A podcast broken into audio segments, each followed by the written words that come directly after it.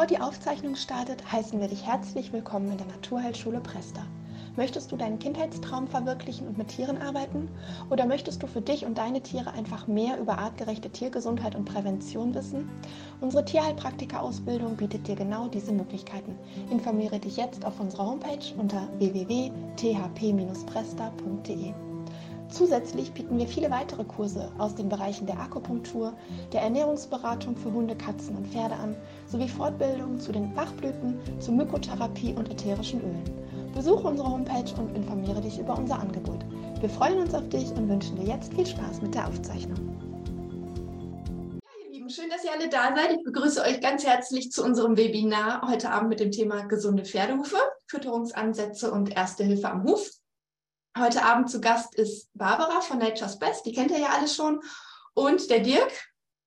Der Dirk hat mir verraten, dass es heute Abend sein erstes Webinar ist als Teilnehmer und als Referent, aber ich denke, das kriegen wir alle gut gewuppt.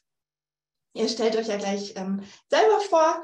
Ähm, vorab eben kurz die organisatorischen Dinge, das kennt ihr auch.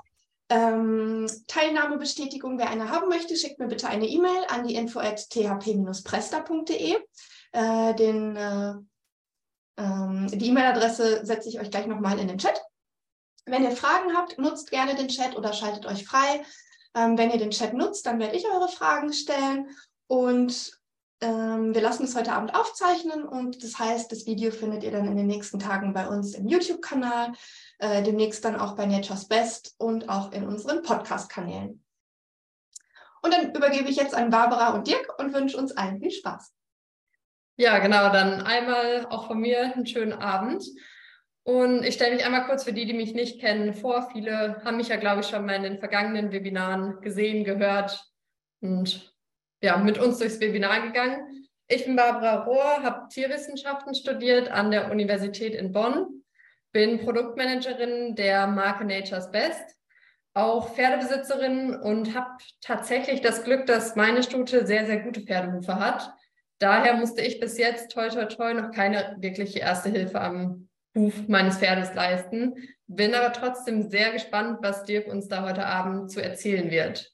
Dirk, magst du dich auch einmal vorstellen für die Zuhörerinnen und Zuhörer? Ja, mein Name ist Dirk Fischer. Ich bin seit knapp 23 Jahren selbstständiger Hufschmied, arbeite teilweise deutschlandweit. Wir betreuen meistens Pferde im Turniersport, Dressur, Springen und Vielseitigkeit mh, hm, arbeiten viel mit Kliniken zusammen, wenn es um Huferkrankungen beziehungsweise um Probleme an den Hufen beziehungsweise an Sehnen, Gelenken und Beinen geht. Mh, hm, selbst habe ich seit ja, Kindheit an geritten, habe den Reitsport jetzt allerdings an den Nagel gehangen.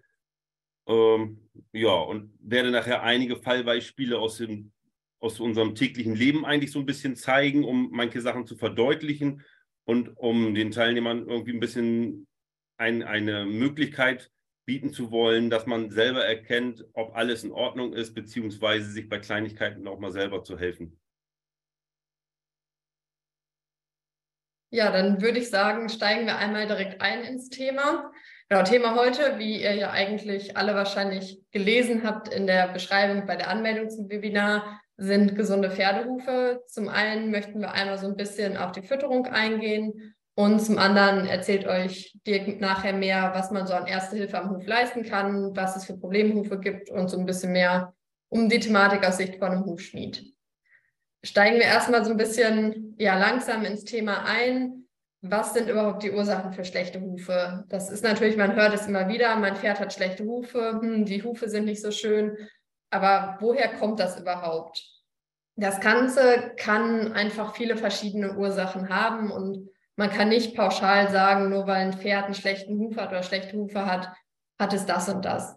Es kann zum einen bedingt sein durch einen Nährstoffmangel, da die Pferde einfach viele verschiedene Nährstoffe brauchen, um ein gesundes Hufhorn und einen funktionierenden Huf aufzubauen.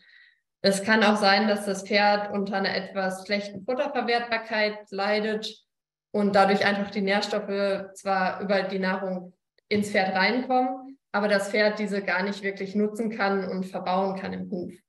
Dann kann es auch sein, dass eine genetische Prädisposition vorliegt, also dass das Pferd einfach genetisch bedingt nicht dazu neigt, wirklich ein gutes Hufhorn zu haben und da tendenziell alleine von der Genetik her zu schlechten Hufen neigt. Ich meine, das kennen wir von uns selber auch. Der eine hat eine Superhaut, der andere hat Hautprobleme, der eine hat eher vielleicht bessere Zähne, der nächste hat schlechtere Zähne. Da spielt einfach die Genetik wirklich auch noch eine Rolle mit. Außerdem steht natürlich auch den Hufen das Gewicht unserer Pferde. Gerade wenn wir sie sportlich nutzen, kommt da nochmal eine Belastung zu. Wenn man jetzt mal alleine an den Springsport oder die Vielseitigkeit zum Beispiel denkt, nach den Sprüngen landet ja doch nochmal mehr Kraft auf den Pferdehufen. Das heißt, unsere, die Hufe unserer Pferde sind einfach einer sehr, sehr starken Belastung ausgesetzt. Dann spielt aber auch die Haltung zum Beispiel eine Rolle. Also auf was für Untergrund stehen unsere Pferde? Stehen sie eher auf weichem Untergrund, auf hartem Untergrund? Stehen sie eventuell im Matsch oder im Stallmist und haben dadurch Einflüsse durch die Haltung? Da gibt es auch verschiedene Komponenten, die eine Rolle darauf spielen. Aber das Ganze kann auch so ein bisschen durch die Hufbearbeitung ja gefördert oder verschlechtert werden. Das heißt, eine fehlende, mangelhafte oder falsche Hufbearbeitung kann auch wieder negative Effekte auf die Hufe haben. Dann kommen wir einmal zum Bedarf für gesunde Hufe. Das heißt, was brauchen unsere Pferde überhaupt, um einen gesunden Huf ausbilden zu können? Der Huf besteht zum Großteil aus Keratin. Keratin ist ein Strukturprotein und für die Bildung dieses Strukturproteins braucht das Pferd einfach verschiedene Aminosäuren, besonders auch die schwefelhaltigen Aminosäuren, also Methionin und Cystein die verantwortlich sind für zum Beispiel das Wachstum eines gesunden Bindegewebes. Aber auch Lysin, Prolin und Glycin spielen einfach eine Rolle für gesunde Hufe. Außerdem trägt Biotin so ein bisschen zur Bildung von Kreatin bei und unterstützt dabei den Verhornungsprozess, also dass das Horn ordentlich gebildet wird. Neben dem Keratin braucht das Pferd aber auch verschiedene Mineralien für die Stabilität und die Festigkeit von den Hufen. Hier spielen zum Beispiel Zink, Mangan, Kupfer, Eisen, Schwefel, Silizium und Calcium eine Rolle. Außerdem sind ungesättigte Fettsäuren notwendig für die Elastizität und die Biegsamkeit des Hufes, weil der Huf ja kein starres Gebilde ist, sondern eine gewisse Flexibilität mit sich bringt. Dann habe ich hier einmal einen Querschnitt durch den Huf mitgebracht. Hier erkennt man ja ganz schön so ein bisschen die Anatomie des Hufes. Also der Huf entsteht ursprünglich ja so ein bisschen vergleichbar aus den Zehen, die wir bei uns ja an den Füßen auch haben. Die dritte Zehe ist zum Hufbein umgewandelt, also zu diesem Stück hier. Die zweite und vierte Zehe, wenn man jetzt ein Röntgenbild des Beins vom Pferd machen würde, findet man im Griffelbein wieder. Dann bleibt noch die erste Zehe über die kann eigentlich jeder von euch an seinem eigenen Pferd fühlen. Und zwar ist das die Kastanie. Das ist ein rudimentäres Überbleibsel. Also das ist, dass die erste Zehe beim Pferd zurückgebildet wurde und nur noch als Kastanie erkennbar ist.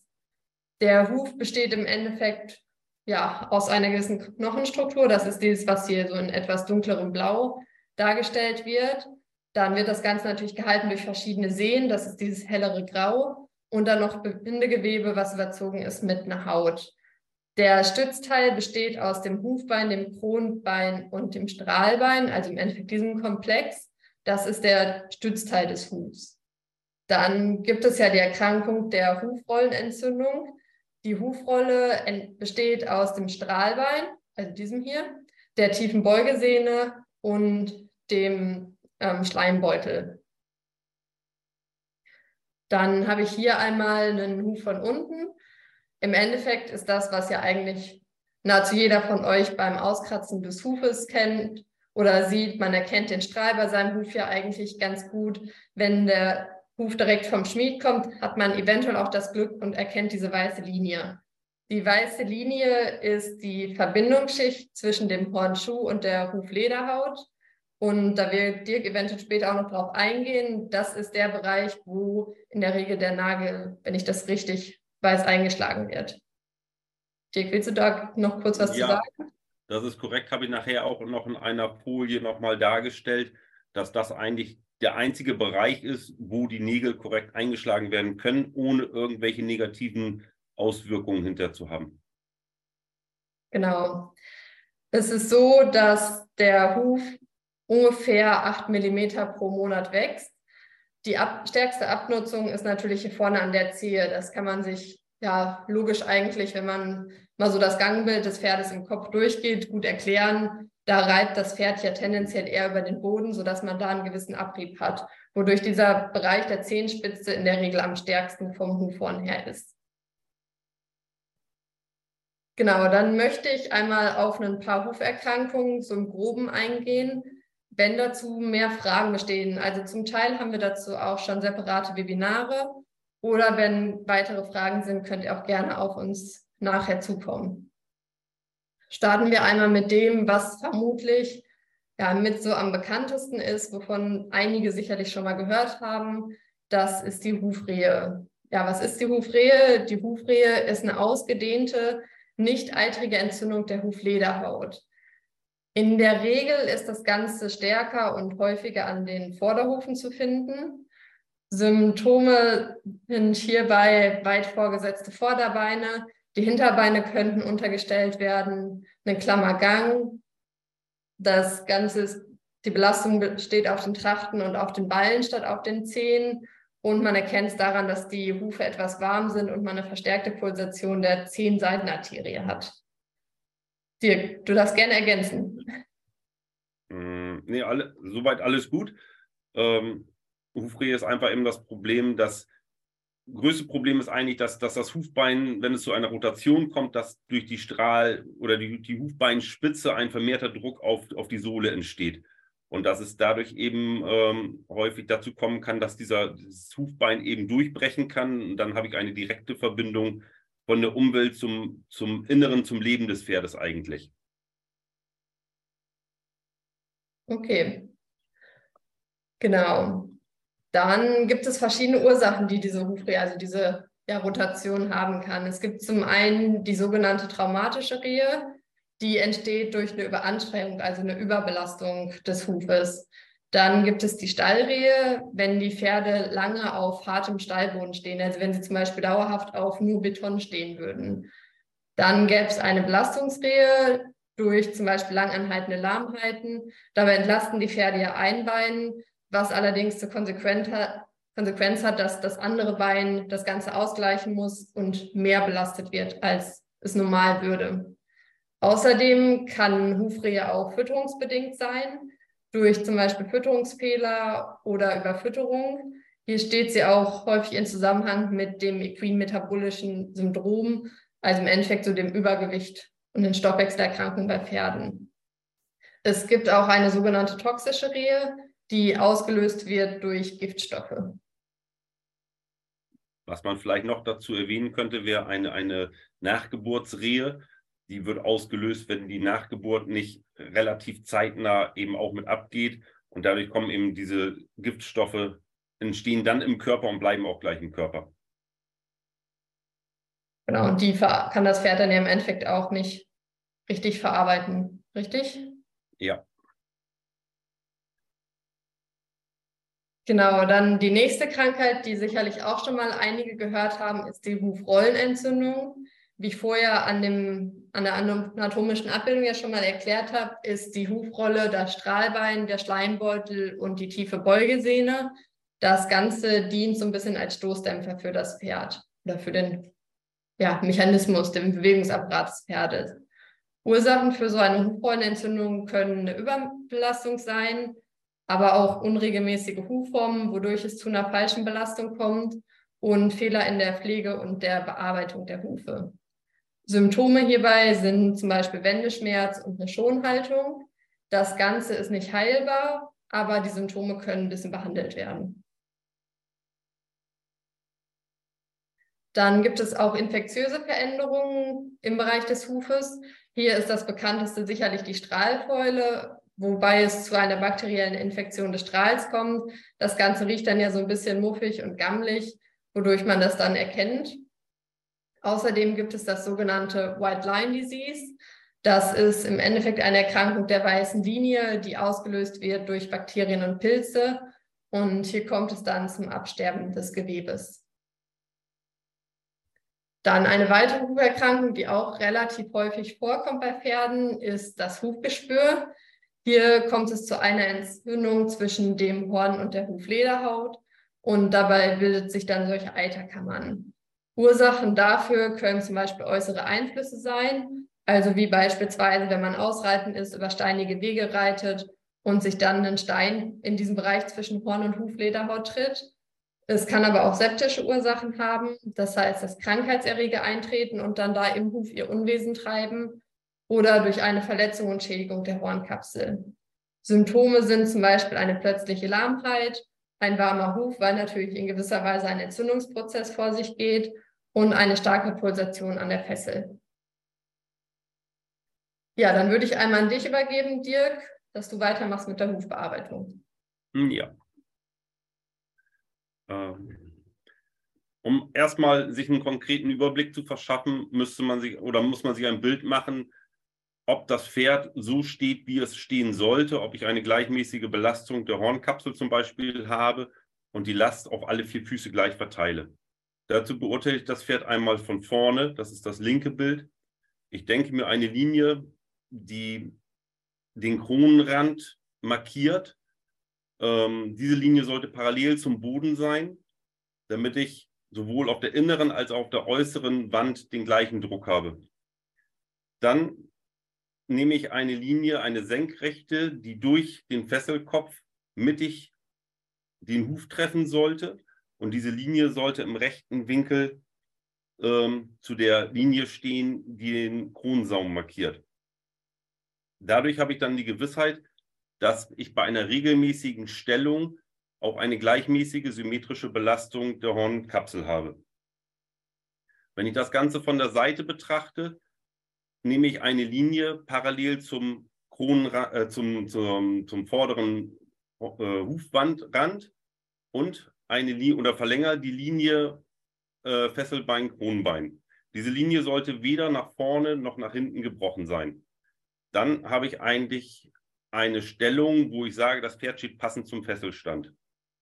Es gibt manchmal weicher gefesselte Pferde und manchmal etwas steiler gefesselte Pferde. In diesem Zusammenhang ist dann auch der Hufwinkel unterschiedlich, sodass man in den meisten Fällen oder früher hat man immer gesagt, 45 bis 50 Grad sollte ein Vorderhuf sein, ein Hinterhuf 50 bis 55 Grad. In der Praxis bin ich der Meinung, dass 50 Grad für einen Vorderhuf ein Minimum sind. Also wir haben auch Pferde, wo wir teilweise auf 60 Grad gehen und eine endgültige Gewissheit oder hundertprozentige Gewissheit habe ich eigentlich nur dann, wenn ich ein Röntgenbild habe und kann mir angucken, ob Fesselbein, Kronenbein und Hufbein in einer Linie sind. Es täuscht manchmal, dass ich von außen sage, das Pferd steht passend zum Fesselstand. Und nach einem Röntgenbild muss ich das dann teilweise korrigieren, weil man kann einfach nicht da reingucken. Von außen sieht es perfekt aus und von innen geht es manchmal entweder in die richtige Richtung, dass man sagt, es ist noch zu steil, man kann schnell was ändern, oder es ist zu flach und man muss dann eben gucken, wie man dann den Winkel etwas vergrößern kann. Dann als Gegensatz dazu die falsche Hufstellung. Auf dem linken Bild sehen wir eine nach hinten gebrochene Fesselachse. Das heißt, die Linie, die wir von der Seite uns denken, ist nicht parallel zum Fesselbein und zur Hornwand, sondern sie ist nach hinten gebrochen. Das Pferd steht also viel zu flach. Die Trachten werden übermäßig stark beansprucht. Das heißt, ich habe da auch vermehrten Druck. Es kommt da häufiger zu Hornspalten. Die Sehne, die tiefe Beugesehne wird überbelastet und in diesem Zusammenhang auch die Hufrolle. Die Hufrolle, ich versuche das meinen Kunden immer so zu erklären, dass ich sage, dass es ist wie ein Drahtseil, was über eine Ecke läuft. Ähm, bei einer zu starken Belastung wird der Schleimbeutel gereizt. Wenn der Schleimbeutel zu stark gereizt wird, kann es dazu kommen, dass der Schleimbeutel aufplatzt, verödet und dann habe ich keine Schmierung mehr, wo dieses Drahtseil im Endeffekt über eine Ecke läuft und es fasert dann auf. Und das ist dann das Problem, was dann unheimlich starke Schmerzen macht und was sich eben auch nicht korrigieren lässt. Bei dem mittleren Bild sehen wir, dass der Kronsaum nicht parallel zum Boden steht. Ich habe keinen rechten Winkel zu der gedachten Fesselachse von vorne. Das heißt, die linke Seite ist der Kronsaum tiefer, die rechte Seite zeigt nach oben hat weniger Druck. Man sieht die Schwellung schon, die mit einem weißen Pfeil markiert ist. Und auch die Hornkapsel wird nicht symmetrisch belastet. Ähm, das rechte Bild haben wir wieder die ähm, Fesselachse von, mh, hm, von vorne gesehen. Das Pferd hat eine bodenweite Stellung. Das heißt, die Linie trifft nicht die Mitte des Hufes, sondern sie trifft den inneren Teil oder vermehrt im inneren Bereich. Der äußere Bereich, da wo der schwarze Pfeil ist, zeigt, dass sich da schon ein, ein Hornspalt bildet. Die Wand ist im äußeren Bereich, also von uns aus gesehen die linke Seite, äh, weiter, die innere Wand steiler. Die innere Wand kriegt mehr Druck und wird sich deswegen steiler aufstellen. Hm? Dann die Frage, wann soll mein Pferd zum Schmied? Hm, die Leute fragen das eigentlich relativ häufig. Ich sage den Leuten immer, ihr müsst das selber sehen. Man kann sagen, alle sechs bis acht Wochen ist so eine Faustformel, wo man sagen kann, das passt. Ähm, so wie im linken Bild zum Beispiel sieht man, da passte es hinten und vorne nicht. Die Zehenachse ist nach hinten gebrochen. Das Eisen ist schon eingewachsen, die Hufränder treten über das Eisen hinauf und die Trachten kriegen einen unheimlich starken Druck durch dies, in diesem Fall dann zu kleine Eisen. Nach der Korrektur auf dem rechten Bild zu sehen, die Fesselachse ist wieder korrigiert. Das Eisen hat nach hinten einen gewissen Überstand, um die Sehnen und den äh, Bewegungsapparat zu unterstützen. Auch haben die Eisen einen seitlichen Überstand, dieser seitliche Überstand ist immer abhängig davon, wie halte ich mein Pferd? Ist es an einem Offenstall zum Beispiel? Ist der Boden nass, matschig oder habe ich einen, einen Top-Boden, wo das Pferd kaum einsinkt? Wie nutze ich das Pferd? Habe ich ein Vielseitigkeitspferd, was sehr enge Wendungen teilweise geben muss in einem hohen Tempo? Habe ich ein, ein erhöhtes Risiko, ähm, dass das Eisen abgetreten wird? Danach muss ich das für jedes Pferd individuell ein bisschen anpassen. Das linke Bild.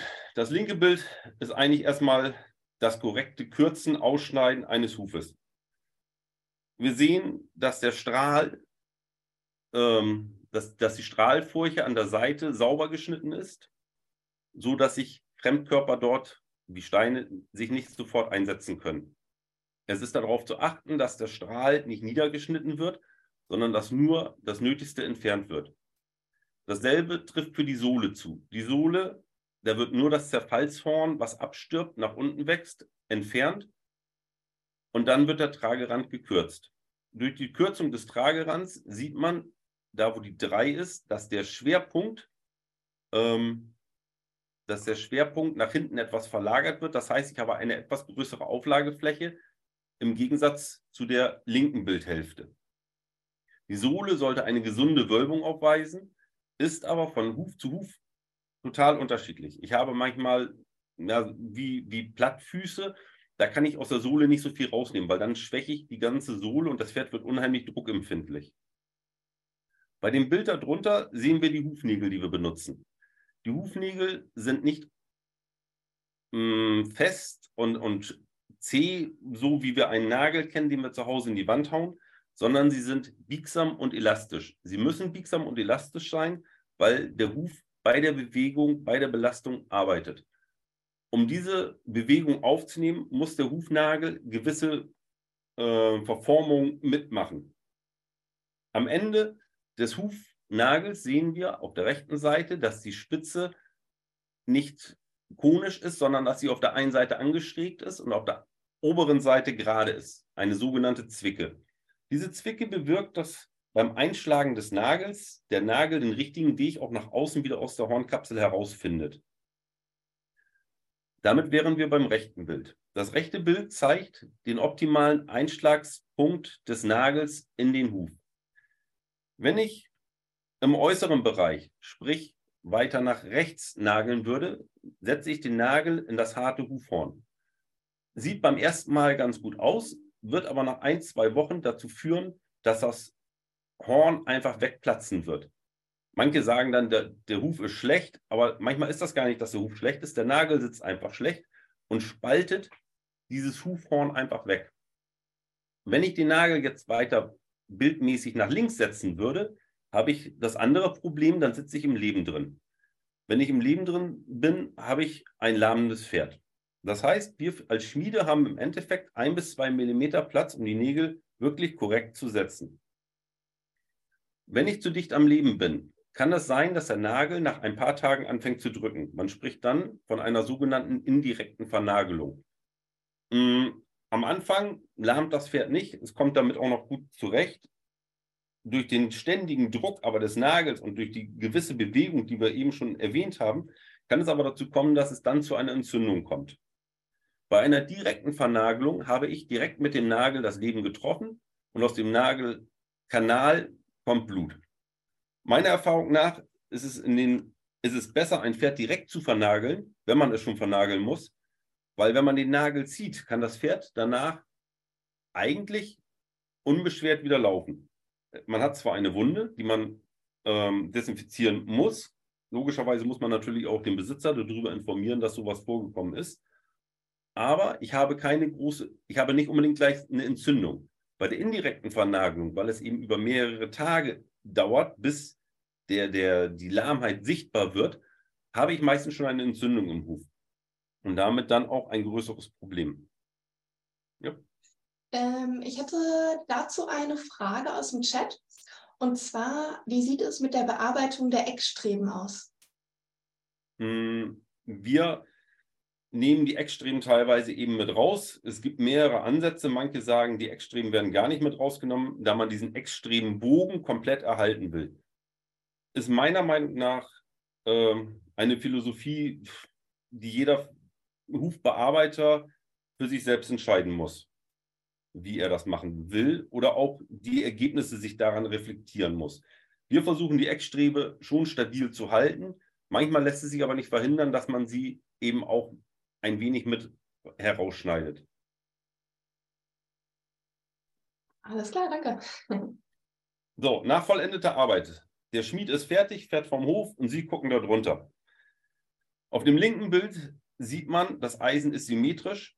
Das Eisen ist an beiden Schenkelenden weit genug vom Strahl entfernt, dass ich eine sogenannte Strahlfreiheit habe, dass ich auch Platz habe zwischen Eisen und Strahl. Es nützt mir nichts, wenn das Eisen so lang ist, dass es auf den Strahl drückt, weil das führt ebenfalls zu Lahmheiten. Hm, die Nägel, die eingeschlagen sind, sollten nie hinter der weitesten Stelle eingeschlagen werden. Hinter der weitesten Stelle habe ich die stärkste Bewegung im, in der Hornkapsel, den sogenannten Hufmechanismus. Das heißt, das Pferd belastet den Huf und der Huf weitet sich. Das macht er ab der weitesten Stelle nach hinten am stärksten ist erkennbar an den Scheuerrillen teilweise auf den Eisen. Dass man also wirklich sieht, der Huf arbeitet auf dem Eisen und er arbeitet sich teilweise auch in das Eisen hinein. Wenn ich dann von der Seite gucke, sollten die Nägel alle in einem gleichmäßig hohen Abstand vom Boden eingeschlagen bzw. aus der Hornkapsel ausgetreten sein. Das Eisen sollte lang genug sein, um den Huf zu unterstützen. Man unterscheidet hier einmal den schulungsmäßigen Beschlag, wo eine gedachte Linie vom Ballen nach unten zum Boden das Ende des Eisens markiert. Dieser schulungsmäßige Beschlag wird sich in der im alltäglichen Leben aber meistens nicht als ähm, vorteilhaft erweisen, weil die Eisen dann teilweise wirklich zu lang sind. Man spricht dann von einem zweckmäßigen Beschlag. Der zweckmäßige Beschlag ist so, dass das Pferd damit so gehalten und genutzt werden kann, wie es ähm, vom, vom Besitzer, vom Halter, vom Reiter eben gewünscht wird. Und man muss es teilweise einfach ausprobieren. Ich nehme öfters größere Eisen, um zu vermeiden, dass man gleich in, ein, ein, äh, in einen Kreislauf hineinrutscht, wo man von vornherein mit zu kleinen Eisen arbeitet. Wenn ich natürlich merke, dass das Pferd öfters das Eisen verliert und es ist ein und dasselbe Mal das gleiche Eisen, dann muss man natürlich das Eisen kürzen bzw. auch enger machen.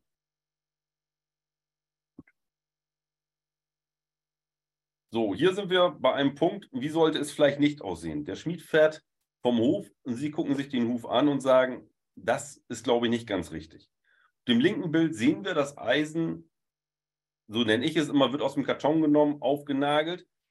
Ähm, passt leider natürlich nicht, weil ich habe natürlich den ganzen Bewegungsablauf komplett gestört. Das Horn steht jetzt schon im Endeffekt über dem Eisen über. Die Eisen oder die Nägel sind teilweise hinter der weitesten Stelle. Gucke ich mir das mittlere Bild an, sehe ich, dass die Hornwand teilweise schon weggenagelt ist, weggeplatzt ist. Die Nägel sind sehr niedrig gesetzt.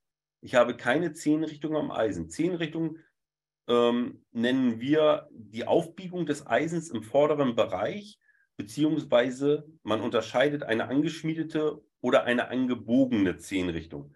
Bei der angebogenen Zehenrichtung biege ich das Eisen etwas nach oben, um dem Pferd ein komfortables Abrollen zu ermöglichen. Ähm, auch ist bei dem mittleren Bild jetzt schon zu sehen, dass das Eisen keinen Überstand hat, beziehungsweise im hinteren Bereich schon zu eng wird. Das rechte Bild zeigt dann die Korrekturmaßnahme, indem man das Horn, was übersteht, einfach wegraspelt. Ich habe aber dadurch keinen gesunden Wandverlauf mehr und ich habe eine künstliche Verlängerung der Zehe. Das heißt, das Abrollen für das Pferd wird natürlich schwieriger, weil die Zehe länger ist. Durch diese längere Zehe habe ich eine stärkere Belastung der, der Hufrolle und auch eine stärkere Belastung ähm, der Sehnen beim Laufen, weil es natürlich hinten mehr Druck kriegt wie vorne. Problemhufe. Problemhufe sind Fälle, die uns eben im täglichen Leben teilweise begegnen und wo man dann einfach Lösungen finden muss.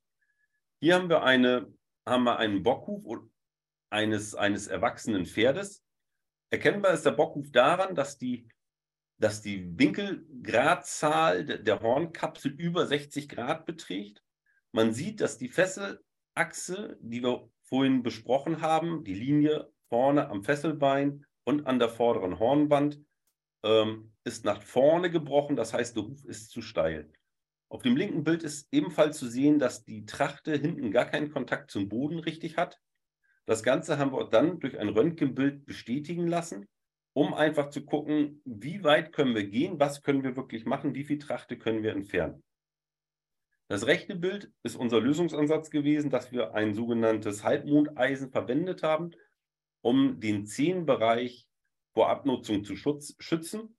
Die Trachten so weit wie möglich gekürzt haben. Kann man natürlich nicht in einem Arbeitsschritt machen, weil dann habe ich eine, eine Reizung der, der Sehnen, also der tiefen Beuge oder der Beugesehnen, was dann natürlich auch ebenfalls zu Lahmheit führen kann. Also das Ganze ist eben mit Augenmaß zu machen. Durch dieses Halbmondeisen, die Zehe wird geschützt, die Trachte kann sich weiter ablaufen und man kann auch wöchentlich selber, beziehungsweise der Schmied, auch nochmal wieder korrigieren. Das Ganze haben wir hier nochmal bei einem Fohlen. Das Fohlen hatte einen ähm, erworbenen Bockhuf gehabt. Das heißt, es war am Anfang alles gut und über Nacht hat sich dieser Bockhuf dann eben entwickelt. Ähm, man sieht auf dem Röntgenbild, dass die Zehenachse ebenfalls wieder nach vorne gebrochen ist. Bei einem Fohlen haben wir sehr gut die Möglichkeit, mit Klebeschuhen zu arbeiten, um auf dem rechten Bild erkennbar ähm, Bockhufschuhe anzukleben, weil Nageln ist bei Fohlen sehr schwierig, weil die Verletzungsgefahr oder die, die, diese Vernagelungsgefahr bei diesen kleinen Hufen sehr hoch ist. Kleben wir zu 100, ich sag mal zu 99 Prozent kleben wir. Und diese Schuhe haben eine kleine Verlängerung nach vorne an der, an der Zehenspitze, um den Huf wirklich hinten runter zu drücken. Bei Fohlen ist es unheimlich wichtig, dass ich so früh wie möglich damit anfange.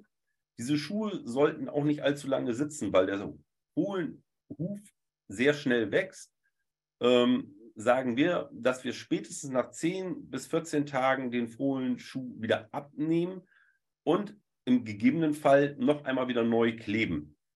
Mm, das Ganze findet immer in Absprache mit Tierärzten statt, die das Ganze eben über Röntgenbilder auch überwachen und man immer in dieser Zusammenarbeit mit dem Tierarzt eigentlich das Bestmögliche hier für das Tier versucht herauszuholen. Hier haben wir eine Durchtrittigkeit beim Fohlen. Ähm, können wir eine Folie weitermachen? Das war eigentlich, das linke war, mh, hm, wie wir angefangen haben, das waren die Röntgenbilder des Fohlens. Man sieht also, die Zehenachse ist komplett gebrochen. Das Kronenbein steht überhaupt nicht passend zum, zum Hufbein. Mm, daraufhin wurden Durchträchtigkeitsschuhe geklebt. Diese Durchträchtigkeitsschuhe sind, mm, zeigen, wie, wie weit äh, die, die oder nach hinten überstehen, um eben dem gesamten Trageapparat Unterstützung zu bieten. Mm, man sieht, es kommt zu einem sehr starken Druck im hinteren Bereich und man sieht auch den Hornspalt, der sich oben am Kronenrand bildet.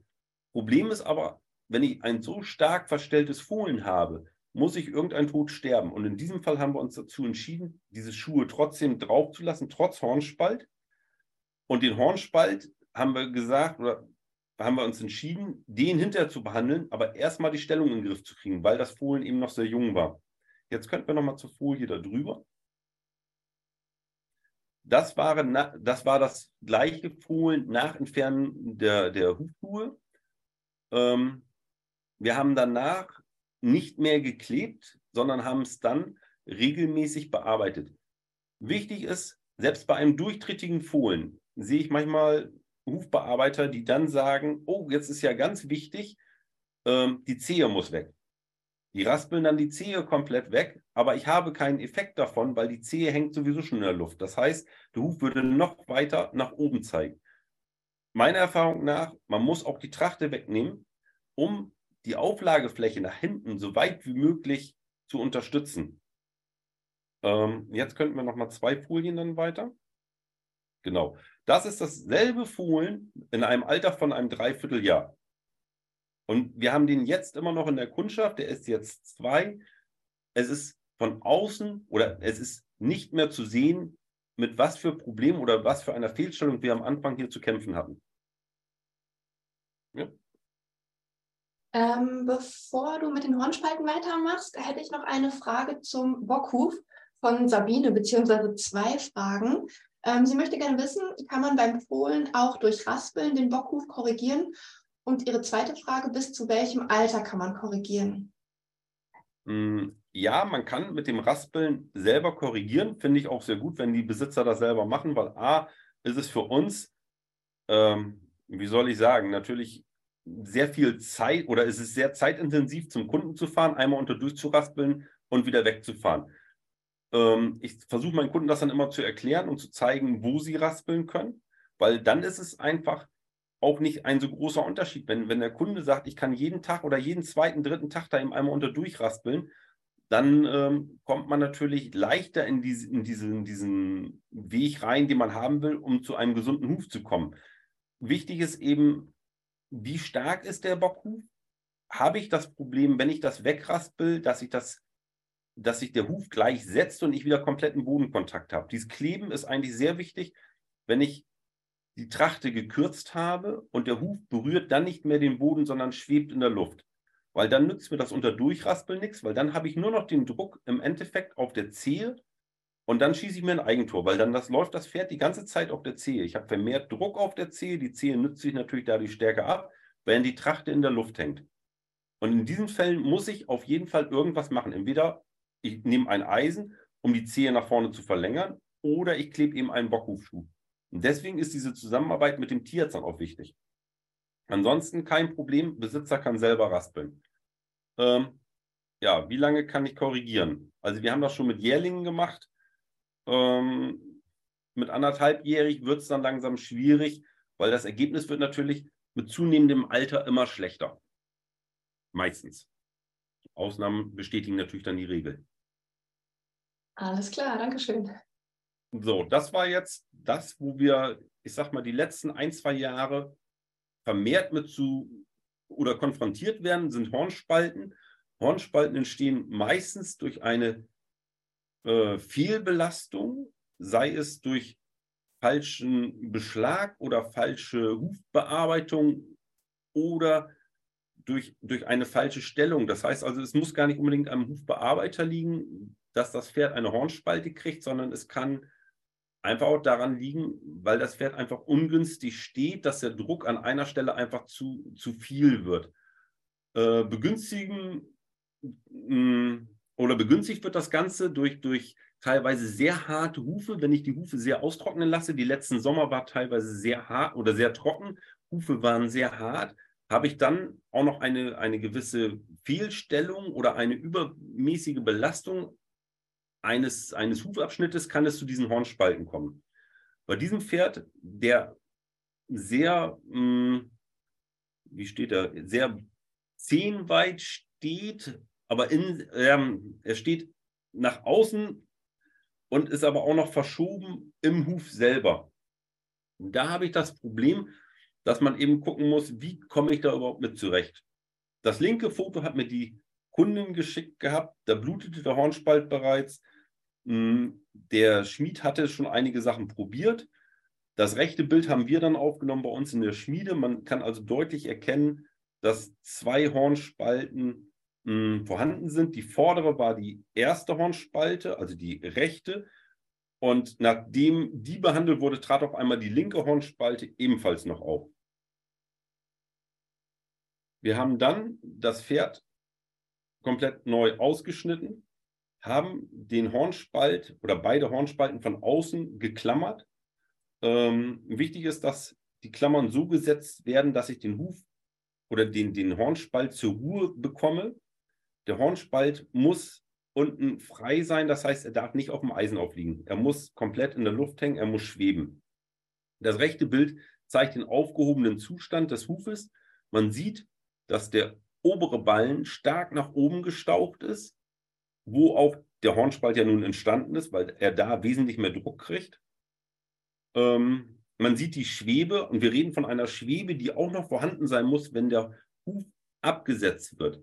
Manchmal sieht man das, man macht eine, man macht eine, man macht eine Schwebe in den Huf hinein, setzt den Huf ab und das Pferd steht komplett auf dem Boden und auf dem Eisen. Das heißt, der Hornspalt muss wirklich so groß sein, äh, der, die Schwebe muss so groß sein, dass sie auch unter Belastung immer noch frei in der Luft hängt. Ja. Von unten haben wir dann einen Steg eingeschweißt, um den Druck so weit wie möglich auf die gesamte Fläche zu verteilen und um den kranken Bereich aus der Belastung herauszunehmen.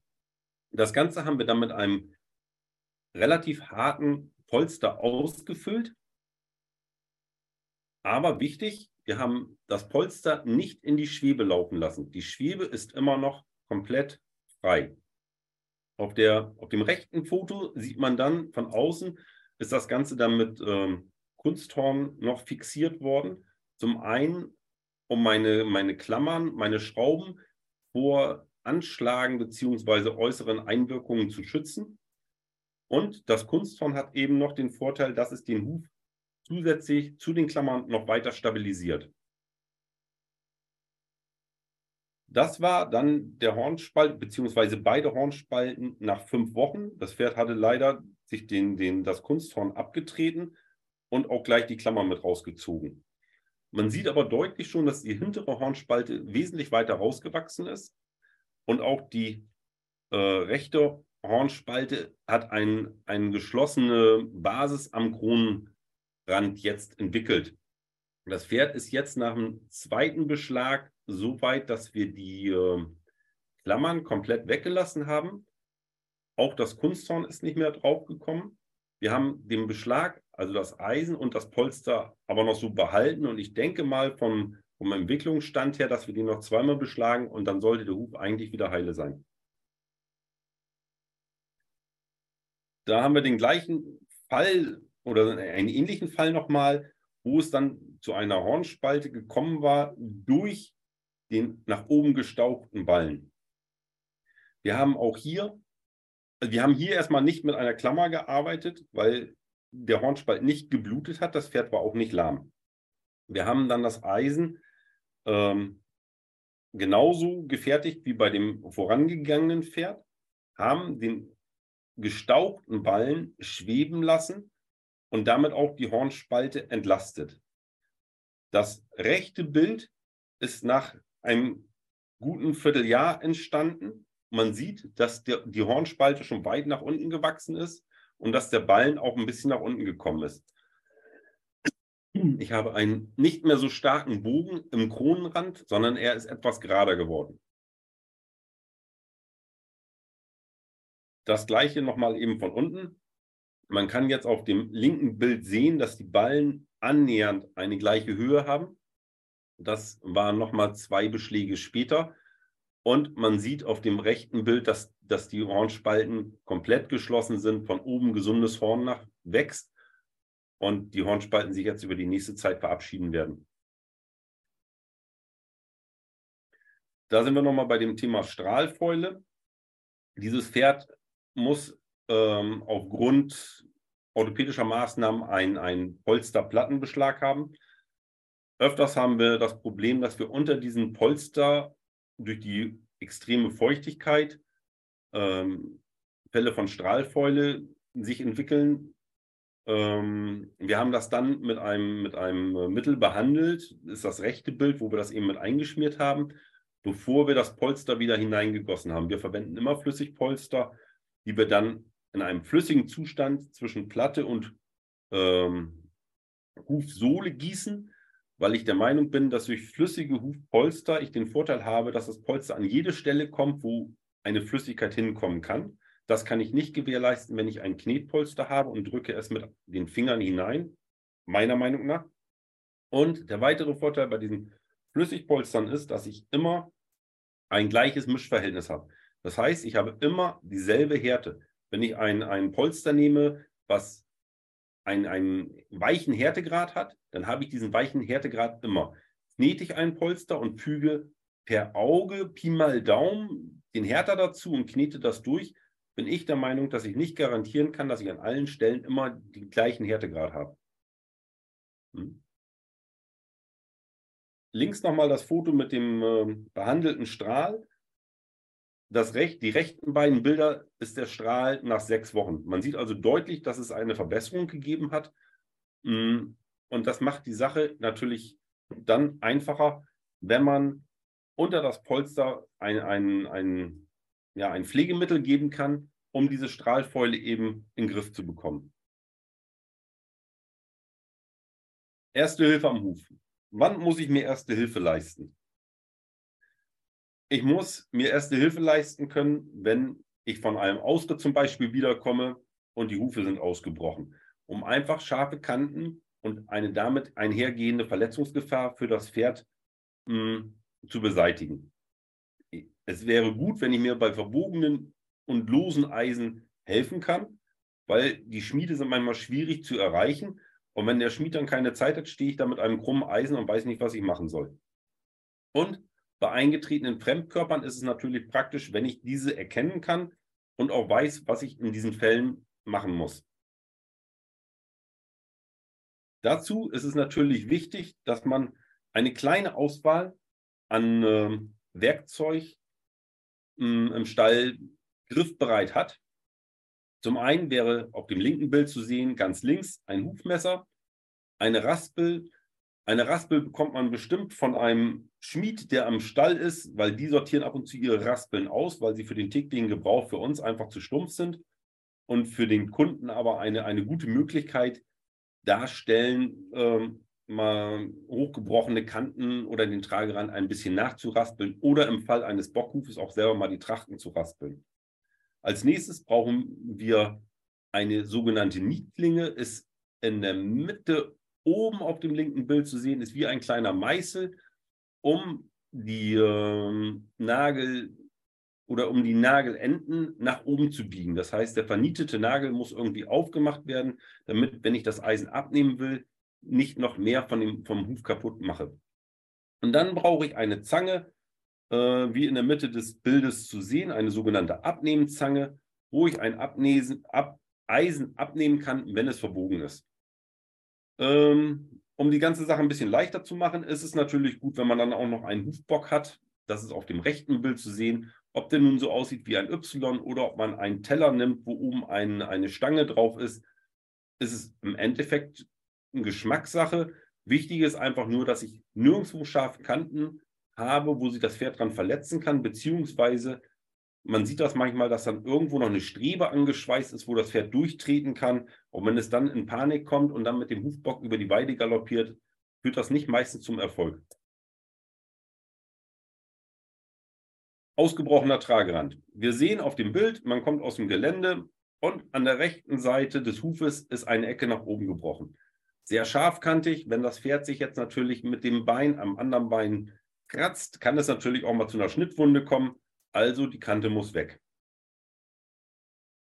Dazu nehme ich den Hufbock, stelle den Huf auf die, ähm, auf, auf, stelle den Huf auf den Hufbock, damit ich eine vernünftige Arbeitshöhe habe, nehme die Raspel und raspel erst einmal von oben die äh, Hornwand gerade beziehungsweise das hochgebrochene Stück weg.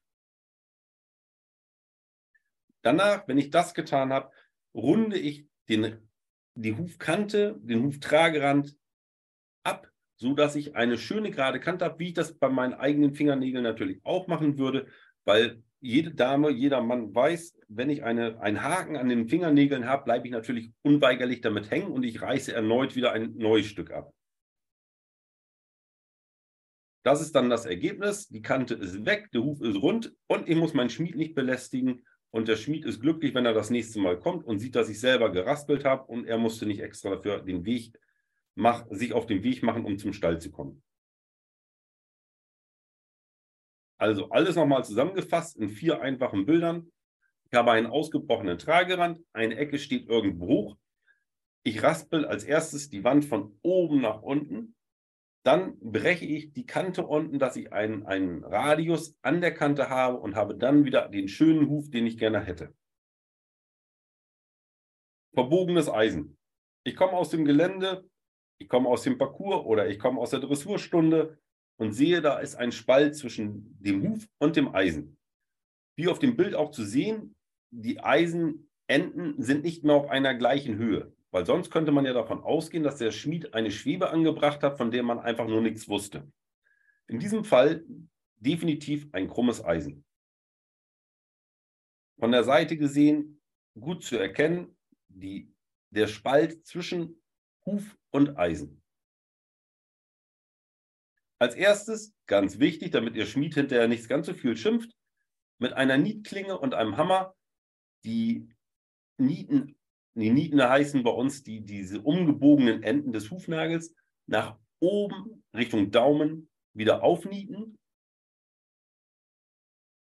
und dann mit, einem, mit einer Zange vorsichtig zwischen Huf und Eisen hindurch dazwischen greifen, das Eisen vorsichtig vom Huf abziehen.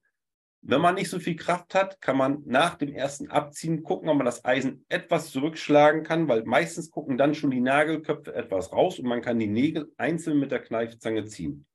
Wichtig ist dabei, dass man darauf achtet, dass man mit der Zange wirklich zwischen Huf und Eisen ist.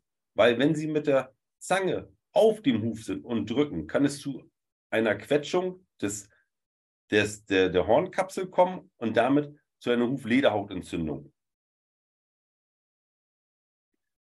Dann arbeitet man sich langsam weiter nach vorne vor, weil es wird immer einfacher, wenn man hinten, das heißt zum Huf oder zum Eisenende hin, da anfängt, dann langsam nach vorne und dann kann man das Eisen komplett abnehmen.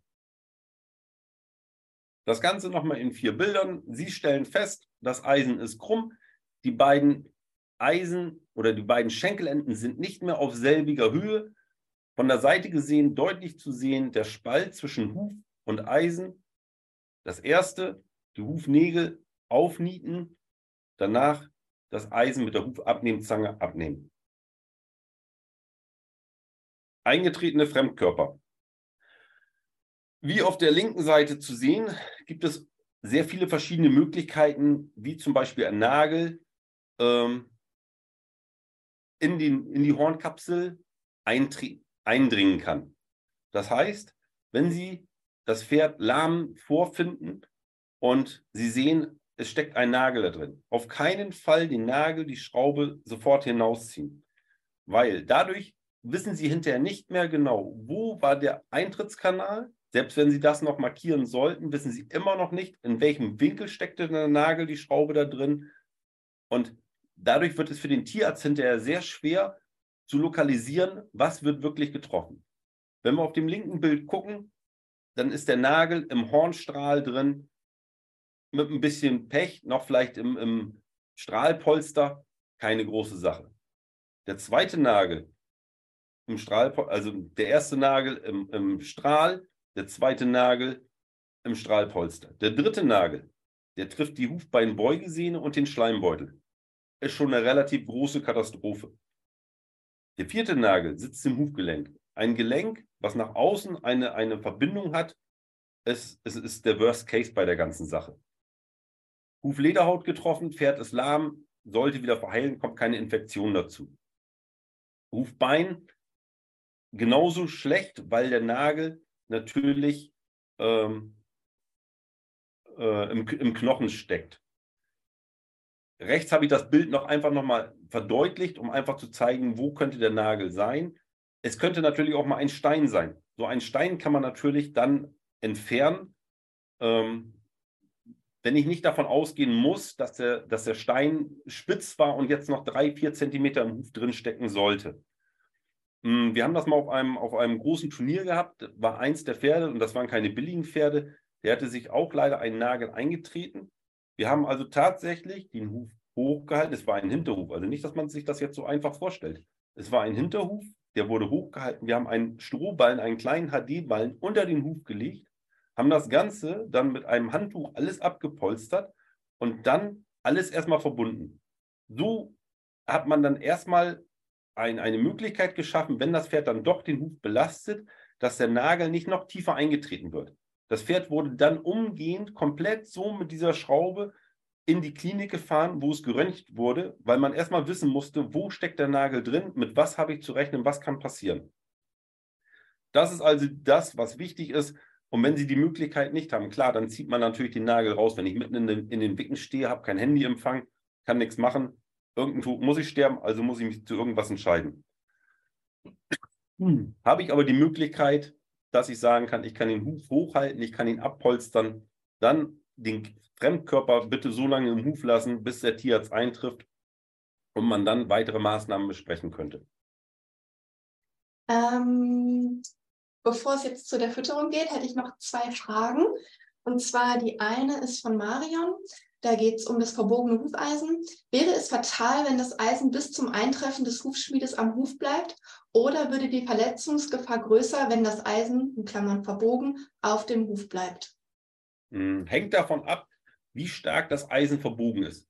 Habe ich so wie auf dem Foto nur ein, ein ich sag mal, einen Spalt von 5, 6, 7, 8 Millimetern, gar kein Problem. Kann man drauflassen. Ich weiß nicht, wie schnell Ihr Hufschmied einfach ist. Manche Hufschmiede, die ich kenne, die brauchen ungefähr zwei Wochen, bis sie dann zu dem Kunden kommen. Ähm, ist das Eisen in einem fast rechten Winkel abgebogen, das Pferd wird komplett falsch belastet, wäre es ja fatal, das Eisen draufzulassen. Dann ist es ja wesentlich besser, ich reiße das Eisen, egal wie, darunter, damit das Pferd wenigstens halbwegs gerade stehen kann. Schlechteste Idee ist, das Eisen ist krumm, ich weiß, dass es krumm ist und schmeiße das Pferd raus auf die Weide mit zehn anderen Pferden, wo es dann erstmal 20 Runden galoppieren kann weil dann kann ich garantieren, dass das Eisen hinterher nicht mehr drauf ist, wenn das Pferd wieder reinkommt und irgendein anderes Pferd vielleicht das Eisen dann im Huf stecken hat. Die zweite Frage war von Nina. Sollte man dann nur das eine, ab, äh, nur das eine Eisen abnehmen oder muss man dann beide Seiten abnehmen? Hm, auf jeden Fall nur das eine, weil sonst macht man sich den Schmied nicht unbedingt zum Freund, wenn man das andere Eisen auch noch gleich abnimmt. Ähm, und vor allen Dingen, wenn ich einen Spezialbeschlag habe, sage ich mal, mit, mit Polsterplatte oder irgendwelche speziellen Beschläge aus Aluminium, macht es ja keinen Sinn, wenn ich beide Eisen abnehme und das Risiko eingehe, dass, dass, dass der Huf noch weiter ausbricht. Also immer nur das Eisen abnehmen, was eben äh, defekt ist, sage ich jetzt mal, was verbogen ist, das andere Eisen drauflassen. Dass ich natürlich dann mit dem Pferd keinen sechs Stunden Orientierungsritt mache, sollte natürlich selbstverständlich sein. Alles klar, danke. Ja, dann würde ich jetzt noch mit der Fütterung weitermachen. Wie immer möchte ich euch ein paar Kräuter einmal so ein bisschen an die Hand geben, womit ihr eure Pferde einfach unterstützen könnt. Klar ist es so, dass man durch Kräuter jetzt nicht irgendwelche Krankheiten verhindern kann oder heilen kann. aber es gibt doch Kräuter, von denen unsere Pferde auch für die Gesundheit ihrer Hufe profitieren können. Da haben wir zum einen Kräuter, die einfach so ein bisschen die Durchblutung fördern. Dazu zählt zum Beispiel Brennnessel, Schafgarbe, Ginkgo und Kümmel.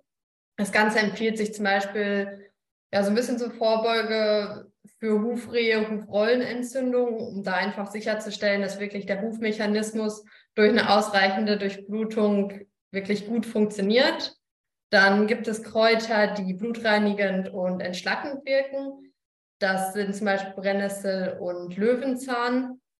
Und dann gibt es auch noch Kräuter, mit denen man den Stoffwechsel unterstützt, weil wie wir vorher zum Beispiel auch gehört haben, kann eine Hufrehe auch durch Giftstoffe ausgelöst werden. Und da ist es natürlich immer hilfreich, wenn der Stoffwechsel des Pferdes wirklich gut funktioniert, dass die Leber einfach voll funktionsfähig ist und als Entgiftungsorgan die natürliche Entgiftung des Körpers fördern kann. Und hier sind einfach unterstützende Kräuter, Mariendistel und zum Beispiel Artischocke, aber auch Brennnessel würde die Stoffwechselorgane unterstützen. Dann möchte ich einmal noch ein paar Produkte von Nature's Best vorstellen, die unterstützend für die Hufe gefüttert werden können. Beginnen wir mit unseren Leckerlis, den Haut- und Hufit sind getreide- und melastefreie Leckerlis, sodass sie eigentlich sich wirklich für nahezu jeden Pferdetyp eignen, also auch Pferde, die so ein bisschen Stoffwechselprobleme haben oder auch schon zu Hufrehe eventuell neigen. Sie sind angereichert mit Bierhefe und mit Kieseluhr. Dann haben wir als Mineralfutter unser Aktiv und Fit Kompakt ist ein Mineralfutter mit erhöhtem Gehalt an Spurenelementen, besonders auch an Zink, Kupfer und Mangan, die ja alle drei für die Bildung eines gesunden Hufes unterstützend sind. Es hilft, Defizite auszugleichen. Das heißt, man kann so ein bisschen Mangelsituationen ja, vorbeugen und dem Pferd helfen, Mangelsituationen auszugleichen, stärkt die Hufe und fördert zusätzlich das Hufwachstum. Dann haben wir unser Vita-Kiesel. Vita-Kiesel, wie der Name schon vermuten lässt, enthält Kieselgur zur Unterstützung des, der Hufgesundheit, hat außerdem einen hohen Gehalt an Zink und enthält Brennnessel und Schachtelhalmkraut, was so ein bisschen die Durchblutung und die Entschlackung fördert. Dann haben wir außerdem im Sortiment unsere Hanfpellets. Hanf ist einfach von Natur aus sehr, sehr reich an essentiellen Fettsäuren und hat hier besonders auch einen hohen Gehalt an ungesättigten Fettsäuren. Und wie ihr zu Beginn ja gehört habt, helfen die Fettsäuren einfach dabei, den Huf gesund und vor allem elastisch zu haben. Genau, das war einmal eine kurze Auswahl unserer Produkte. Es gibt natürlich noch viele weitere, die auch einfach noch mehr den Stoffwechsel unterstützen und das Pferd zusätzlich ja einfach ihm helfen. Aber hier jetzt einfach mal eine kleine Auswahl, die wirklich so sehr spezifisch auf die Hufe ausgelegt sind. Das war es dann auch schon von unserer Seite. Gibt es sonst noch Fragen? Ja. Und zwar von Janine. Ähm, die möchte gerne wissen, gibt es eine Lösung alternativ zum traditionellen Eisen bei abschlürfender Zehe der Hinterhand? Hm. Das Abschürfen der Zehe ist ja jetzt die Frage, warum sich das Pferd die Zehe so abschlurft, sage ich jetzt einfach mal, ob es einfach in Anführungsstrichen faul ist und nicht laufen möchte oder ob es irgendwas gibt oder irgendeine eine, eine, ähm, wie soll ich sagen? Kann man mich hören? im Bewegungsablauf einfach gibt. Ja, Janine, man kann dich hören. ja, das ist toll. Dann würde ich kurz sagen, ähm, es ist also es ist keine Faulheit. Die Diagnostik, die hat ähm, schon stattgefunden. Die war auch schon in der Sintigraphie und hatte mal eine äh, eine chronische Kreuzdarmbeinentzündung und so weiter. Die kommt einfach nicht richtig durch. Die hat früher hat die schon im Schritt geschlürft. Das ist heute nicht mehr ganz so schlimm. Ähm, aber sie hat immer mal so Tage, wo sie einfach die Hand nicht richtig beugt. Und ja. wir hatten die ungefähr so anderthalb Jahre, hatten wir sie auch dann auf vier Eisen stehen. Das Problem ist, das hat das Ganze nicht gelöst. Weil die hat die ersten, ich sag mal so acht Wochen, raumgreifende Schritte gemacht, vorne ein bisschen weiter raus. Da haben wir gedacht, hui, das ist die Lösung von alledem. War es aber dann nicht. Und jetzt ist halt die Frage, wir brauchen hinten eigentlich einen Hufschutz irgendwie. Ähm, nur mit Eisen läuft die so kurztrittig wie auf rohe Eier. Das ist ganz komisch. Ja, das ist, ist einfach schwer zu beurteilen, wenn man das Pferd ja. nicht gesehen hat. Ja. Ähm, wir haben das mal bei einem Pferd Klar. gehabt, der hat sich sehr stark die Zehe wegge schlurft im Endeffekt im, sowohl im Schritt als auch im Trab, dass er mhm. bis zur weißen Linie das Wandhorn weggearbeitet hat. Und mhm. da haben wir dann einen Beschlag drauf gemacht, wo man eben vorne noch einen, ich sag mal, wie so einen Blechschutz davor geschweißt hat, ja. äh, dass das Blech das aufnehmen konnte. Ja. Wird aber für Sie ja nicht äh, die Lösung unbedingt sein. Ähm, ja, das hat, also wir hatten, wir hatten sie ja hinten auch beschlagen. Die titscht dann immer auch wirklich mit der Zehenspitze so auf, sodass tatsächlich auch das Eisen nachher gerade ist. Ja. Ne, aber äh, wie gesagt, das ist ähm, so, ich sag mal, in der ganz kritischen Zeit gewesen. Ähm, es ist nach, nach viel Gymnastizieren, viel ähm, nach die Last auf die Hinterhand bringen und so weiter, ist es schon wirklich um einiges besser geworden. Die hat auch ähm, ins Kreuzdarmbein so Cortison gespritzt bekommen und solcher Sachen. Also da ist schon ganz, ganz lange Diagnostik hinter uns. Aber irgendwie werden wir dieses Problem nicht so ganz los. Und ähm, jetzt habe ich überlegt, ob es irgendwie eine andere Möglichkeit gibt, wie, ich weiß nicht, wie so eine, gibt es so eine Zehnkappe oder sowas? Ich, man weiß ich ja nicht. Ja, das, das, ist ja das, was ich gesagt habe. Das ist das, ja. was wir damals gemacht haben, dass wir, ja. es gibt ja einen Beschlag, wo ich sage, ich kann auch an dem Hintereisen eine Zehnkappe setzen, aber diese ja. Zehnkappe haben wir dann ungefähr, ich sag mal, vier Zentimeter, fünf Zentimeter breit gemacht. Ja, äh, genau. Sodass ich die ganze Zehe vorne geschützt habe, wie so, wie so eine kleine Stahlkappe im Endeffekt. Ja, genau, aber da, sowas, sowas gibt es, okay. Das, das wollte ich wissen, weil das konnte mir bisher, unsere Schmiede konnten mir das nicht so richtig beantworten, wenn ich ehrlich bin. Okay, also wir haben, wir haben uns das einfach geschmiedet. Also Ach. ich habe das Eisen genommen, ich habe ein Hintereisen genommen, ja. habe dann äh, eine Zehenrichtung bei einem Hintereisen angebogen und angeschmiedet, dass ich ja. möglichst schnell oder dass ich ein bisschen, bisschen, wie soll ich sagen, einen Abrollpunkt nach hinten reinkriege und habe ja. dann davor dann im Endeffekt diese, diese, diese, diese Stahlkappe geschweißt, dass das Pferd auch über den Boden schlurfen konnte, aber die, der, Horn, der, der Huf sich erholen konnte darunter und meine Hornwand nicht andauernd weg war. Ja, ja, es ist, es ist jetzt so, dass wir ähm, die Zehe quasi gar nicht bearbeiten müssen, weil die sich die selber mal wegreibt. Ne? Ja. Also wir müssen nur so ein bisschen ähm, die Stellung an, den, an der Seitenwand, die müssen wir immer schon mal ein bisschen bearbeiten, aber vorne ist es eigentlich immer, da müssen wir noch nicht mal mit der Raspel dran gehen. Ja, okay. Aber das wäre so ähm, meine Idee, was, was ich vielleicht ja. ausprobieren würde. Aber das schafft natürlich okay. nicht ihre, ihre, ihre Ursache weg. Das, das beseitigt nee, nee. die Symptomatik, aber nicht die Ursache. Nee, das, mit der Ursachenfindung ist es irgendwie auch sehr schwierig. Das machen wir jetzt, glaube ich, seit sechs Jahren. Ja, okay. Hm. Aber es, es, ist schon besser geworden und wir haben ja noch ein bisschen Zeit für Gymnastik und so. Aber das wäre, das halte ich mal im Hinterkopf und bespreche das mal mit dem Schmied, den wir hier ja, vor Ort ja. haben. Vielen Kein Dank. Problem. Alles klar. Die nächste Frage ist von Patricia. Mein Pferd neigt zu sehr brüchigen Hufen. Was könnte man da unterstützend tun? Es ist beschlagen auf allen vier Hufen und läuft im Fahrsport. Also was man da auf jeden Fall machen kann, ist, dass man fütterungstechnisch einfach unterstützt, dass man wirklich mal eine Kur zum Beispiel von dem Vitakiese füttert und darauf achtet, dass man in der Ration auf jeden Fall ausreichend Spurenelemente und Mengenelemente hat, die das Pferd wirklich zum ja, Bau des starken Hufhorns nutzen kann. Also ich würde da auf jeden Fall dann mal eine Kur von dem Vita-Kiesel empfehlen. Man darf da nur nicht direkt einen, ja, eine Veränderung erwarten. Also nur weil man das Ganze eine Woche gefüttert hat, ist nicht in der nächsten Woche das Hufhorn plötzlich total hart, weil das Hufhorn natürlich rauswachsen muss und nur hart nachwachsen kann. Aber wenn man da dann wirklich mal über einen längeren Zeitraum das Vita-Kiese durchgefüttert hat, dann kann das schon helfen. Ist natürlich auch keine Garantielösung. Zusätzlich könnte man dann noch mit einer weichen Bürste den äh, Kronensaum massieren, weil durch diese Massage habe ich eine vermehrte Durchblutung des, des, des Kronensaums. Das heißt, das Horn wird dort oben gebildet und wächst natürlich dann vermehrt und auch eben schneller. Und dadurch, dass ich es schneller wachsen lassen kann, habe ich natürlich auch die Möglichkeit, dass gesundes Horn eher von oben nach unten wachsen kann? Ähm, ja, Patricia schreibt, super, danke. Gerne. Ähm, Saskia schreibt, alle schmieren fleißig Hufett und Öle etc. Ich tue es nie, weil ich es nicht brauche. Allerdings würde ich, wahrscheinlich aus optischen Gründen, gerne etwas pflegen unterhalb des Kronrands. Sollte ich das tun und wenn ja, womit? Mm, es gibt sehr viele verschiedene Huföle die alle durchzuprobieren, sprengt, glaube ich, den Rahmen eines jeden Schmiedes. Hm, ich habe seit gut 20 Jahren habe ich ein Öl, das habe ich damals bei meinem Chef kennengelernt. Das hat mich damals überzeugt, das benutzen wir einfach, sieht schön aus, zieht ein, riecht also von außen nicht so viel auf. Ähm, aber das ist, das ist dasselbe. Der eine wird sagen, sie müssen Huffett nehmen, der andere sagt, sie müssen Öl nehmen, sie müssen die Hufe vorher nass machen. Nein, die Hufe dürfen vorher nicht nass gemacht werden.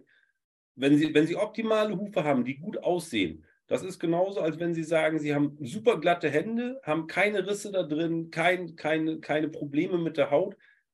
Welche Hautcreme soll ich nehmen? Dann würden Sie wahrscheinlich sagen, ich brauche keine Hautcreme zu nehmen, weil mein, meine Haut ist in Ordnung.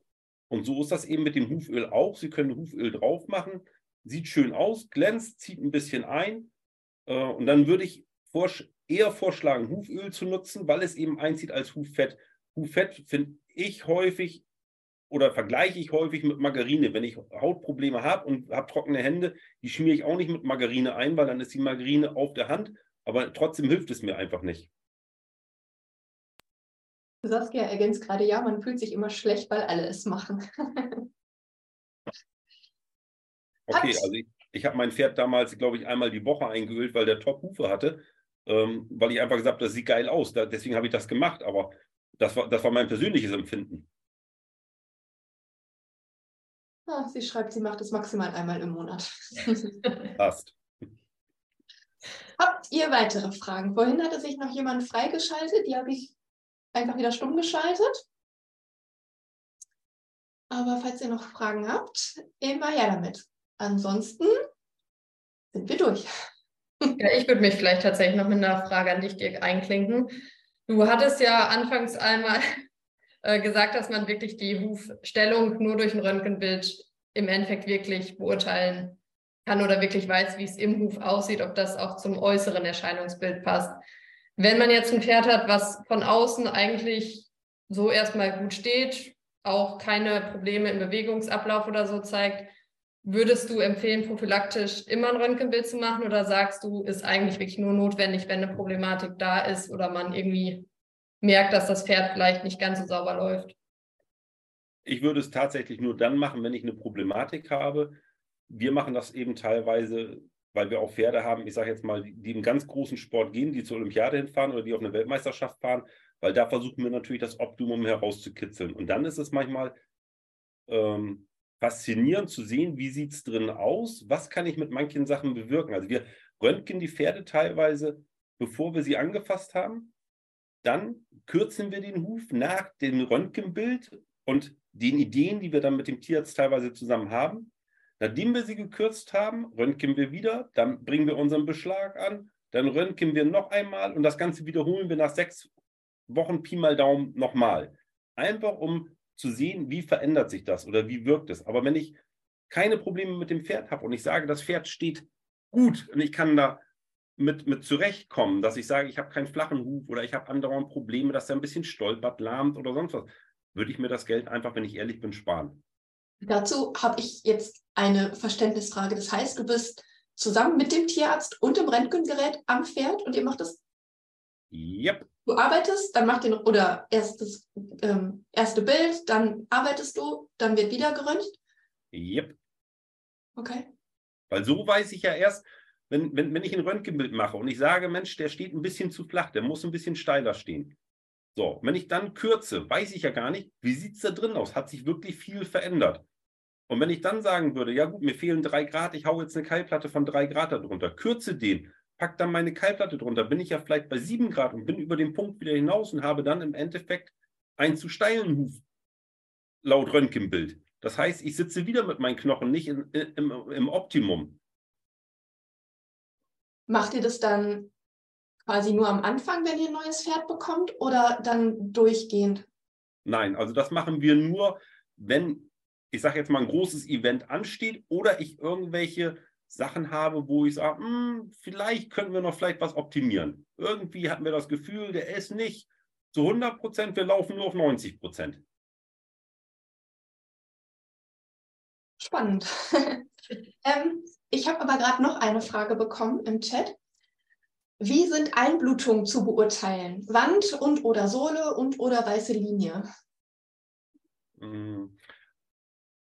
Fangen wir einfach mal an. In der Wand muss ich einfach eben differenzieren. Warum sind diese Einblutungen da? Sind diese Einblutungen da, weil ich einen Hengst habe, der einen neuen Hengst als Boxennachbarn hat und dann mit ihm zusammen dann ausprobiert, welche Boxenbretter wohl als erstes nachgeben und der 20 Mal gegen die Wand getreten hat?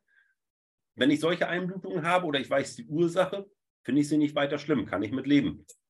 Ähm, habe ich durch eine Fehlstellung Einblutung, muss ich gucken, kann ich eventuell schon was an der Stellung verändern? Muss ich irgendwas an der Stellung verändern?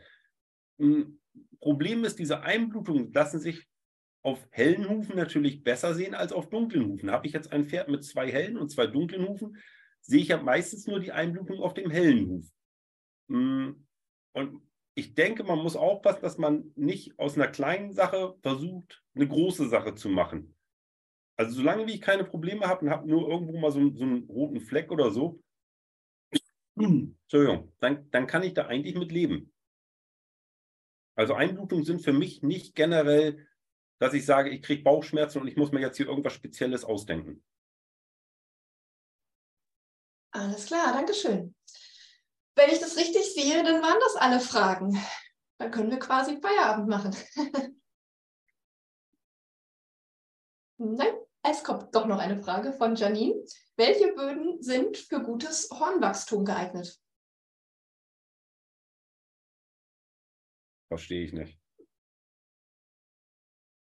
Also quasi welcher Untergrund, ob eher Sand, Wald, Matsch, Wiese. Stehe ich das richtig? Äh, sie schreibt gerade harte oder weiche Böden. Ja, hängt ja davon ab, wenn ich, wenn ich ein beschlagenes Pferd habe, wäre es schon mal relativ egal, würde ich jetzt einfach mal sagen.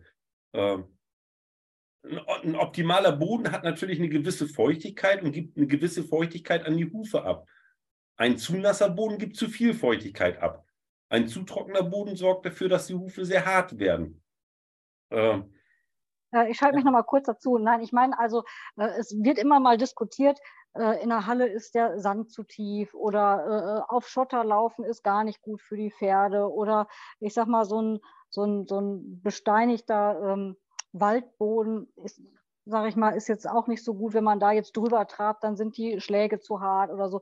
Ich wollte einfach nur, nur wissen, was ist jetzt, kann man irgendwie was pauschalisieren oder ist die Abwechslung eigentlich das, was, der, was das Ganze stabil hält oder macht? Ähm, ich denke einfach, die, diese Abwechslung ist relativ wichtig, weil wenn ich mir, ich sage jetzt ja. mal, mal die Zebras in Afrika angucke, gerade so die, die Bergzebras, die galoppieren oben in den Bergen rum und halten das ja auch aus.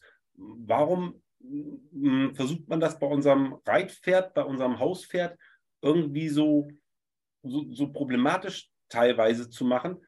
Ähm, also ich, wenn man, wenn man durch den Wald reitet und da ist man eine, eine geschotterte oder ein festerer Untergrund, ist doch für den Huf garantiert nicht schwierig, sondern das ist ja völlig normal für, für ein Pferd, auch mal über einen harten Boden zu gehen, in einen weichen Boden zu gehen. Es hängt ja immer nur davon ab, wie lange läuft es in diesem weichen Boden. Habe ich zum Beispiel ein Pferd, was ich dann sechs Stunden im, im starken Galopp durch, durch tiefen Sand durchjage, ist das natürlich negativ. Aber wenn das Pferd, ich sage jetzt mal, einfach mal bei einem Ausritt mal, auch mal im, im tiefen Sand einfach mal galoppiert, ist ja nicht weiter schlecht. Viele sagen ja auch zum Beispiel, die reiten viel, reiten viel aus auf Straße, damit einfach auch die Seen auch mal einen harten Untergrund haben, dass sie auch gefestigt werden. Ja, das ähm, meine ich, das meine ich eben, weil ich mache das nämlich auch, dass ich, wir haben harte Böden und wir haben aber auch ein Paddock mit Sandflächen und so weiter. Und äh, wenn ich auf Asphalt trabe, dann werde ich immer ein bisschen skeptisch angeguckt, weil ich dachte, warum denn nicht? Das ist ja nicht das Problem. Weil Nein, der Hufmecher, der Huf, Genau, weil der Hufmechanismus ja auch auf dem harten Boden, jetzt sind meine gerade Barhuf, ähm, ja dann auch gut arbeiten kann. Richtig. Also eigentlich, ne? okay. Ja, ich wollte ich wollt das nur mal bestätigt hören, ob das so ja. korrekt ist, weil nicht mal schief angeguckt werde, wenn ich sage, ich trabe hier, ist kein Problem. Nein, also das, das haben, haben wir auch gemacht. Wenn, wenn, wenn ich mit meinem Pferd draußen war, dann, dann traben wir auch mal, sind wir auch über, über, über einen ähm, Asphalt oder auf, auf einer Straße getrabt, weil es doch einfach auch fürs Pferd auch mal gut ist, einfach die Bewegung auf einem harten Grund zu haben. Das ist doch, es wird alles ja mal ein bisschen beansprucht, aber in einem gesunden Rahmen beansprucht. Ja, ja, nur viele bei, bei uns am Stall, die trauen sich einfach nicht. Deswegen ähm, wollte okay. ich das nur noch mal. Okay, danke. Gern geschehen. So, jetzt aber keine weiteren Fragen. Ihr seid alle entlassen. Ich bedanke mich ganz herzlich bei dir, Barbara, und auch bei dir, bei dir, Dirk. Es war total spannend. Und ähm, es kam auch schon der Wunsch nach mehr auf im Chat. Das klären wir aber jetzt nicht hier in der Runde. Ich wünsche euch allen einen schönen Feierabend. Ähm, ja, und ich hoffe bis zum nächsten Mal. Einen schönen Abend. Ciao. Ja, auch von mir einen schönen Abend und auch vielen Dank an euch beiden. Ich fand es auch super spannend, Dirk. Danke. Bis dann.